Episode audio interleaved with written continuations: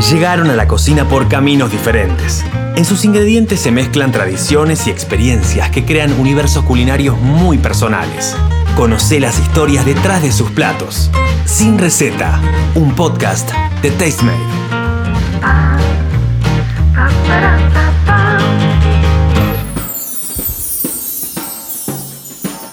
Hola, soy Magali Rojas, una de las personas detrás de Tastemade en español. Los invito a recorrer las historias de quienes encuentran su pasión en la cocina. En esta serie de podcasts nos abren su mundo sin receta. En el episodio de hoy vamos a descubrir el universo del gordo cocina. Experto indiscutido en arepas y reciente discípulo de la cocina saludable, Víctor Manuel García es el nombre detrás de quien todos conocemos como el gordo cocina. Es influencer venezolano, vive hace muchos años en la Argentina y su cocina es reconocida por cientos de miles de seguidores de toda Latinoamérica. Tiene 10 hermanos y la comida fue siempre fundamental en los encuentros en la familia.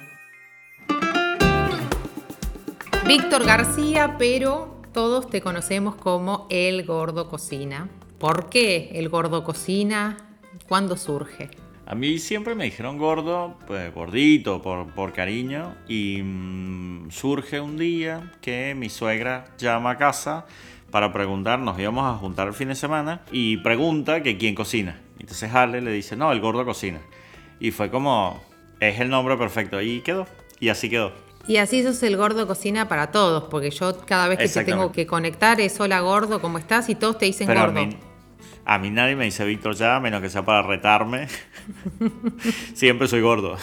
Bueno, y vamos a la otra parte de tu nombre, cocina. Mm. ¿A dónde se remonta tu afición por la cocina? ¿A dónde empieza todo? Mira, yo cocino desde muy chico. A mí siempre me gustó la cocina y fue algo que formó parte de mi vida desde muy, muy chico. Me encanta comer y creo que de ahí surgió el tema de cocinar, de poder prepararme yo mismo lo que quería comer y no depender de nadie. Así que siempre estuve como bien metido en la cocina. Desde muy chico eh, mi vieja y mi abuela cocinaban muy bien y cocinaban mucho. Yo soy venezolano, yo crecí en Venezuela con, de familia española y en Venezuela no es común pedir delivery o pedir comida. De hecho, no hay delivery, por lo menos no había desde que yo me fui. Entonces siempre se cocinaba en casa siempre. O sea, tú todas las comidas las hacías en casa, siempre a toda comida casera. Y me acuerdo de mi abuela cocinando todo el día. Entonces, claro, yo estaba como bien metido en eso, siempre estaba en la cocina probando, haciendo cosas. Y desde ahí como que surgió ese amor y empecé yo mismo a meterme de a poquito, a hacer cosas de a poquito, ¿viste? Y hasta que, bueno, cuando ya fui más grande, pues me encargaba yo de de cocinar porque me gustaba comer, o sea, cocinar lo que yo quería comer. ¿Qué culturas se combinaban en esa cocina? ¿Había algo de la cocina española, bueno, venezolana me imagino desde ya, pero qué, qué culturas convergían en ese momento? Tal cual esas dos, la verdad que en mi casa siempre se comió más hacia lo español, digamos. Hubo, más como más tuvo más peso porque bueno pues era así como se comían como comían con mis abuelos como comíamos todos. Entonces por ejemplo mi abuela siempre hacía sopa. Todos los días hacía sopa y todos los días tenías una sopa antes de comer. Entonces te comías una sopa un caldo un guiso un coso y después comíamos lo que fuera la comida Hablas de sopas, ¿qué tipo de sopas? En general eran muy muchos guisados, o sea, eran muchas sopas Allá se consume mucho la sopa con mucha verdura, muchos cortes de carne, mucho. Es más, no te quiero decir locro porque ya el locro es, otro tipo de preparación, pero esto era más. o sea, es mucha comida de olla. Viste, mucha comida, ollas gigantes, éramos, imagínate, son 11 hermanos y nos juntamos todos con todos los primos, todos los sobrinos, todos los tíos, todo. Entonces hacían unas ollas gigantes para comer y era riquísimo. De hecho, todavía a mí me qué huele? No, no, a hogar, a, viste, todavía a mí me encanta la sopa y me da mucha risa porque siento que acá en Argentina no se come tanta sopa, que a la gente no le gusta tanto. No sé si es culpa de Mafalda, pero te juro que sí, trato siempre de hacer sopas. Eh, de hecho, si lo ves en la cuenta, hay muchas sopas, mucho guiso, mucha cosa de olla. Sí. Porque es una de las comidas que más me gusta. ¿Cómo llegaste a la Argentina? No te pregunté eso nunca. Ahora que yo estoy acá es como mi segunda venida a Argentina. Yo había venido 2007, había venido muchas veces, pero 2007, 2008 em, me vine a estudiar algo de comunicación. Yo también soy comunicador social. y me vine a hacer una especialización en contenido digital. Vine a Argentina, estudié, eh, estuve acá un tiempo, me volví a Caracas a trabajar y en el 2000, final de 2010, principios de 2011, no, nos vinimos con, con Ale. ¿Hubo algo que recuerdes que te costara? Me costaba al principio eh, no encontrar los ingredientes que yo quería o necesitaba. Pensaba que hace 10, 11 años cuando llegué no habían los quesos, o sea, no había queso el que a mí me gusta. No había harina para hacer arepas, no había plátanos ni hablar, pero no encontrabas una lima, ni, o sea, tenías que ir a linieras a buscar limas. No habían, o sea, un montón de ingredientes y de cosas que a mí me hacían falta para la cocina. Pero qué bueno, que fui sustituyendo como todo, ¿viste? Es adaptarse o, o, o quejarte. Y de a poco, bueno, gracias a toda la migración y a todo lo que está pasando en Venezuela, se fueron encontrando cada vez encuentro más cositas. Y ya hoy todas las verdulerías por acá por casa tienen plátano. Además que muchos argentinos también están adoptando, por ejemplo, la arepa. Me pasó en cocineros argentinos la primera vez que las hice, que cuando los chicos la probaron se enloquecieron y que mucha gente que lo vio la adoptó y hoy muchos argentinos me escriben y me dicen, gordo, yo hago arepas todas las semanas porque me encantan y las relleno con no sé qué y aprovecho el fin de que hice asado y las relleno con esa carne, no sé qué, y la verdad que me encanta. Además de cocinero, el gordo cocina es licenciado en comunicación social. Produce contenido muy a conciencia para su casi millón de seguidores con quienes interactúa a diario a través de sus redes sociales. Sus recetas son sencillas, coloridas y sobre todo muy saludables. En sus sabores encontramos integrado su origen venezolano con muchas otras regiones de Latinoamérica. Está en pareja con Ale hace más de 12 años y juntos comparten su vida con Beto, un border collie irresistible que también se va a hacer presente en esta entrevista.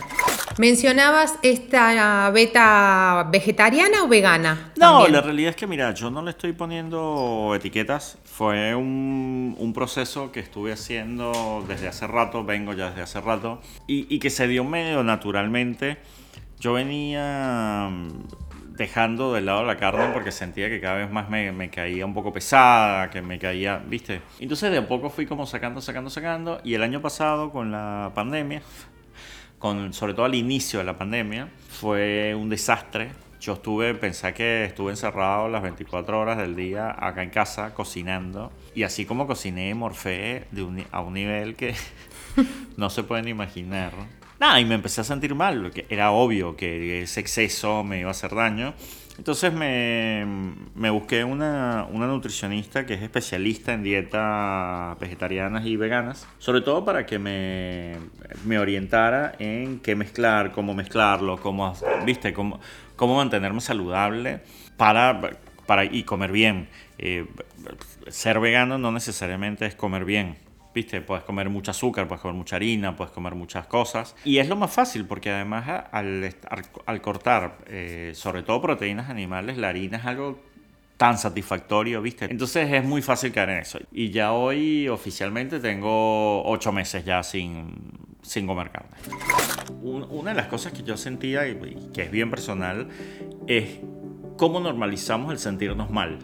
¿Viste? Cómo, cómo comes algo que te cae mal y lo normalizás, decís, bueno, es así, me tomo una pastilla, me tomo un té, me tomo un bajativo, me no sé qué. Y no, y, o sea, lo que tienes que hacer es dejar de comer eso que te cae mal. Entonces, por ejemplo, yo, yo en, este, en este experimento con los ciclos me di cuenta que la leche me caía muy mal, que siempre me cayó mal, que desde chico me caía mal. Y en mi mente nunca estuvo la posibilidad de simplemente no tomarla, porque crecemos como con esa percepción de que tienes que tomar leche, tienes que comer carne, tienes que no sé qué, y la verdad es que no, o sea, si te hace daño, simplemente la cortas y buscas sustituto.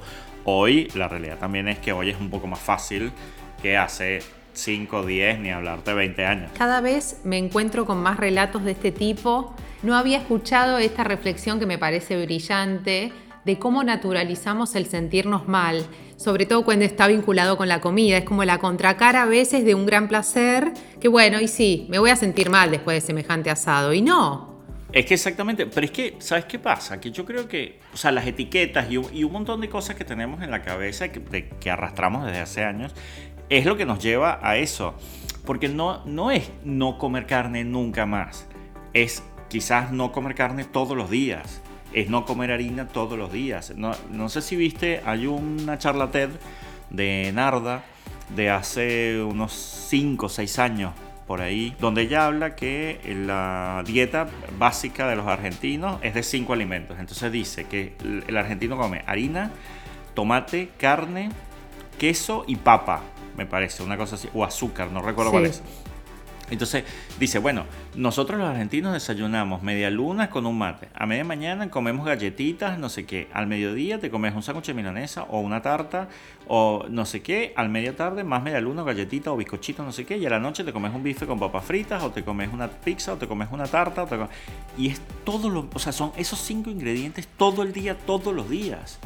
Entonces, obviamente te vas a sentir mal, obviamente te vas a desarrollar enfermedades, vas y, se va a disminuir un montón eh, tu calidad de vida. Entonces, ¿por qué no tomar conciencia de eso? Y que a mí particularmente fue lo que me pasó.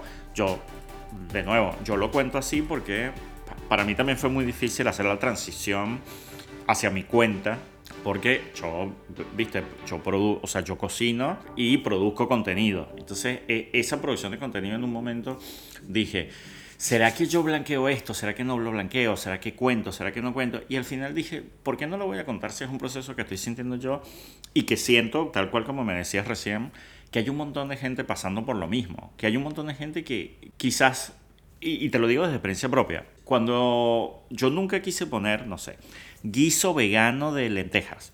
Porque ya al poner un guiso vegano es una barrera que mucha gente no traspasa, que dice, uy, no, esto va a ser feo, esto va a ser horrible, esto va a ser feo, esto va a ser feo, y no lo hace, y no lo prueba. Y la verdad es que, como, y como pueden estar viendo hoy en la cuenta, comer bien, incluir más vegetales, incluir más legumbres, etcétera, no es comer feo. De hecho, es todo lo contrario. Yo creo que tenía tiempo sin comer tan rico como estoy comiendo ahora.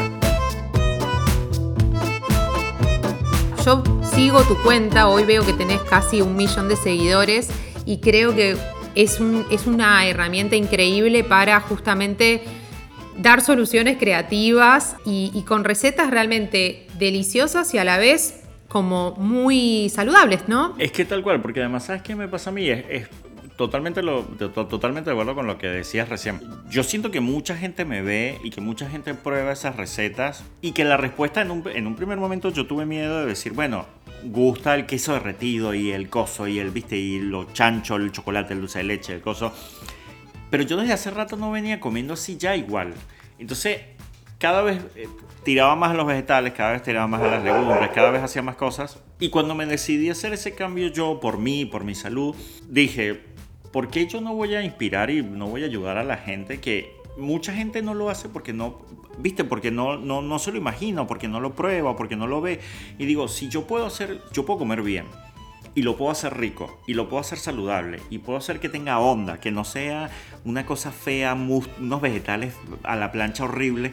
Viste, hay maneras de hacerlo y de, y de ponerle onda. Entonces, más bien volqué toda esa energía y todas estas ganas que tenía de mostrarlo en eso. Y me resultó muy bien porque a, mí también me pasó lo mismo. Y mucha gente ahora me dice, gordo, qué buena onda el cambio que diste, qué buena onda esta alimentación nueva, qué bueno, qué buena esta, esta receta, me encanta, la probé. Hace poco, la semana pasada, compartí unas tortillas que se hacen con eh, lentejas turcas o lentejas rojas. Y es lenteja y agua, no lleva absolutamente nada más. Y no sabes lo que fue, o sea, fue una receta que explotó de una manera, ¿sabes la cantidad de gente que las está haciendo? Y que me escriben todos los días, me dice, gordo, jamás se me hubiese imaginado hacer esto y son increíbles y son, y son, espectaculares, no sabes qué ricas. Y la verdad es que sí, están buenísimas. Entonces, yo hoy le estoy dedicando un montón de energía y de tiempo a investigar, a leer, a meterme, a probar, viste, a cocinar. Yo en el 2018, estuve todo 2018 y casi todo 2019 en Cocineros Argentinos, como fui parte del programa. Y eso me hizo llegar a una audiencia muchísimo más federal y, y viste, a gente de todo el país. Y, y, lo que me di cuenta con eso fue que había mucha gente que me escribía y me decía, gordo, yo acá en mi provincia no encuentro aceite de sésamo, gordo, yo acá en mi provincia no encuentro semillas de no sé qué, yo acá no encuentro harina para arepas. Me pasaba que la gente, sobre todo al principio, ya hoy hay en todos lados, pero me decían, che, yo acá no encuentro harina para arepas, ¿cómo la puedo sustituir? ¿Cómo puedo hacer? Entonces empezás a dimensionar y decir, bueno, no todo el mundo vive en capital, no todo el mundo tiene el barrio chino al lado y tiene acceso a todas esas cosas. Entonces yo también me doy mucho la tarea de pensar qué ingredientes te pueden sustituir o cómo puedes hacerlo igual de rico con algo que compras en el chino y eso la, el público, la mayoría de la gente lo, lo agradece muchísimo. Yo sé que sabes mucho de comunicación, de marketing y como todo influencer veo que tenés muchas marcas en el canal. Quería saber cómo te manejas ¿no? a la hora de recibir a estas marcas, integrarlas en tu contenido, ¿Qué es lo que tenés en cuenta para decir sí, para decir no? El gordo nació como un hobby. El gordo nació como algo para distraerme, digamos. Fue algo. Este amor por la cocina que hablábamos al principio se vio volcado en la cuenta, porque a mí de verdad me gusta cocinar, de verdad me gusta comer rico y eso es lo que siempre traté de comunicar. De hecho, si te fijas, en general yo salgo muy poco. Viste, no, la, la, cuenta no se trata sobre mí, no se trata de yo salir o de yo figurar, se trata de la comida y de lo que... Yo creo que a todos nos gusta comer rico. Entonces, mi idea siempre fue eso, poder mostrar eso y que cualquiera se pueda animar a cocinar. Entonces, partiendo desde ahí, yo la verdad es que desde el principio que nos empezaron a buscar las marcas, siempre trabajé y siempre usé cosas que a mí me gustan. Y ese fue, y ese ha sido siempre, y fue y, y sigue siendo el filtro que tengo. Yo hoy trabajo con marcas que de verdad yo uso y que de verdad me gustan y que me siento tranquilo de recomendarlas. Tengo que, ahondar en el tema de la arepa, sí. porque obviamente es, bueno, vos me dirás, pero en mi cabeza es quizás lo que, lo que más se asocia en, en comidas con Venezuela. Pero a la vez es algo que, como tantos otros productos, se disputan entre tantos países, ¿no? Si te pregunto a vos, ¿cuál es el origen de la arepa? ¿Qué me respondes? Lo que pasa es que eso es complicado. Hay una, hay una disputa milenaria de la arepa con Colombia con Venezuela, pero la realidad es que los indígenas de esa zona que donde no habían fronteras y eran los mismos de un lado y del otro del charco, comían arepas desde los inicios de los tiempos. Entonces no, no hay una, una zona, no hay un país particular que, que pueda decir, bueno, la arepa es de Colombia o es de Venezuela. Se come, se come en esa zona desde el principio. Entonces te diría que es, lo, creo que es algo es que de podemos todos. Me gusta esa respuesta. Es de todos y lo podemos compartir. Me gusta esa respuesta. Yendo a una analogía, por ejemplo, ¿es la arepa lo que es el taco a México, lo que es la empanada argentina? Sí, absolutamente. Absolutamente. La arepa es algo bien transversal en Venezuela que comes en el desayuno, en la cena, que te acompaña esas sopas de las que hablamos al principio, que siempre está presente en la mesa de los venezolanos y que tiene mil maneras de, servirse, de rellenarse, de presentarse. Y es algo súper versátil. Es súper versátil. Y es tal cual lo que decís, es, como el taco en México o como la empanada acá. ¿Cuál es tu, tu versión de arepa favorita? Mm, mira, la verdad es que tengo varias. Pero hoy una de mis favoritas, que es una que desarrollé, digamos, que probé hace meses, relativamente meses, cuando, cuando empecé con este cambio de alimentación. En general, la arepa en Venezuela se hace un poco más gordita porque la abrís para rellenarla. Pero en Colombia se suelen hacer un poco más finitas para ponerle toppings encima como si fuera una brusqueta. Entonces, claro. buscando agregar eh, fibra y, viste, a mi alimentación, un día dije, yo le puedo poner semillas de chía o semillas en general a esta masa, porque debe quedar rico. Entonces empecé a probar y me di cuenta que efectivamente las semillas de chía, por ejemplo, funcionan muy bien. Y empecé a agregar las semillas de chía y las empecé a hacer más finitas como brusquetas para ponerle cosas encima. Entonces, cuando hay veces que tengo hambre y no tengo muchas ganas de cocinar o estoy cansado, tuve un día largo lo que sea, y hago esas arepas así finitas, bien finitas, crocantes, que te quedan crocantes por los dos lados, y le pongo arriba huevos revueltos, por ejemplo, y es una cosa tan espectacular, es tan sencillo, pero tan rico que creo que se volvieron mis favoritas. Bueno, todos los cocineros, todos eh, los aficionados a la cocina guardan secretos. Me gustaría si nos puedes compartir uno que nos resulte útil para aplicar en, nuestras cocinas? Uy, qué difícil. Hay muchos, muchos secretos medio a voces. La verdad es que creo que no es más que ponerle onda y dedicarle el tiempo que le tienes que dedicar. Yo siento que mucha gente va y cocina porque tiene que comer, ¿viste? Pero no, no disfruta el proceso y no disfruta eh, haciendo realmente las cosas. Y yo una de las cosas que les puedo decir para que te salgan mejor es cualquier proteína que vayas a cocinar o vegetales, si no le pones sal desde el principio, eh, por ejemplo, vas a dorar un bife o vas a dorar un pedazo de pollo o, lo, o eh, no sé, hongos, no le pongas sal desde el principio porque la sal lo que hace es eh, deshidratar esa, esa, proteína y, que, y logra que largue líquidos. Entonces la carne, por ejemplo, o el pollo, por eso muchas veces te quedan hervidos, no te quedan dorados. Entonces cuando no le pones sal, lo que se hace es la, reacción de miliar, que es cuando se dora esa, esa proteína y te queda ese bife bien doradito o te quedan los hongos bien doraditos, le puedes agregar sal después. Es un gran truco. Pruébenlo, que lo que nos están escuchando, y después cuéntenos, porque la verdad que se van a dar cuenta que les cambia un montón. Salteado de preguntas. Conoce más de su mundo de sabores.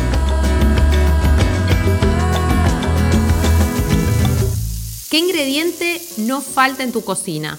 El arroz. Tu plato venezolano favorito. La arepa, sin duda. Tu plato argentino favorito. Mi plato argentino favorito, las empanadas. Me encantan las empanadas. ¿Hay algo que no comas, que no te guste? El hígado. No como, no hay forma. Es, es horrible, la verdad. Es horrible, ¿sí? Nos quedamos varados en una isla desierta. ¿Qué es lo primero que se te ocurre cocinar para sobrevivir? Oh, depende de lo que consigue en la isla. Si no hay nada, no sé, calculo que pescaré algo. ¿Qué es lo que más extrañas de Venezuela? La comida. En Venezuela se come muy rico. ¿Y qué es lo que menos extrañas de Venezuela? Toda la, la situación, toda la inseguridad y todas las cosas que pasan. Si le pregunto a Ale algo sobre vos, ¿qué me diría? que no paro nunca. Sí. ¿Y tiene razón? Sí, tiene toda la razón. Yo, me levanto a hacer, hacer, hacer, hacer, hacer, hacer, hacer, hacer, estoy todo el día así. Bueno, gordo, ¿qué vas a comer hoy? Ahora, la verdad es que no estoy seguro. Mira, yo siempre tengo a mano, como te decía, arroz. Por ejemplo, suelo hacer arroz, suelo hacer de más a propósito para tener en la heladera y mezclar con alguna legumbre, no sé, lentejas, garbanzos, etcétera. Eh, algún vegetal salteado y de repente un huevo hervido o de repente solo con vegetales. Esos suelen ser mis almuerzos, así que algo de eso armaré en breve. Me encantó. Mm. Muchas, muchas gracias por, tu generosidad y siempre es un placer escucharte. A vos, muchas gracias por esta entrevista. Me encantó que charláramos. Me hubiese gustado que estuviéramos acá, estuviéramos en el mismo lugar para estar comiendo y, disfrutando de algo. Pero bueno, la próxima, sí, con cuando se pueda. Sí, cuando se pueda lo hacemos. Hoy conocimos a un comunicador muy genuino y también a un cocinero solidario. Desde Buenos Aires y para el mundo enseña, comparte y adapta sus recetas favoritas para acercarlas a la mesa de todos. Nos metimos en el universo de El Gordo Cocina. En el próximo episodio de Sin Receta vamos a conocer a Martina Ciano, la creadora de Vegan Fitfluencer. La gastronomía no es una ciencia exacta. Encontrá más contenidos de Tastemade en Facebook, Instagram y YouTube y en nuestra página es.tastemade.com. Descubrí más historias en Sin Receta, un podcast de Tastemade.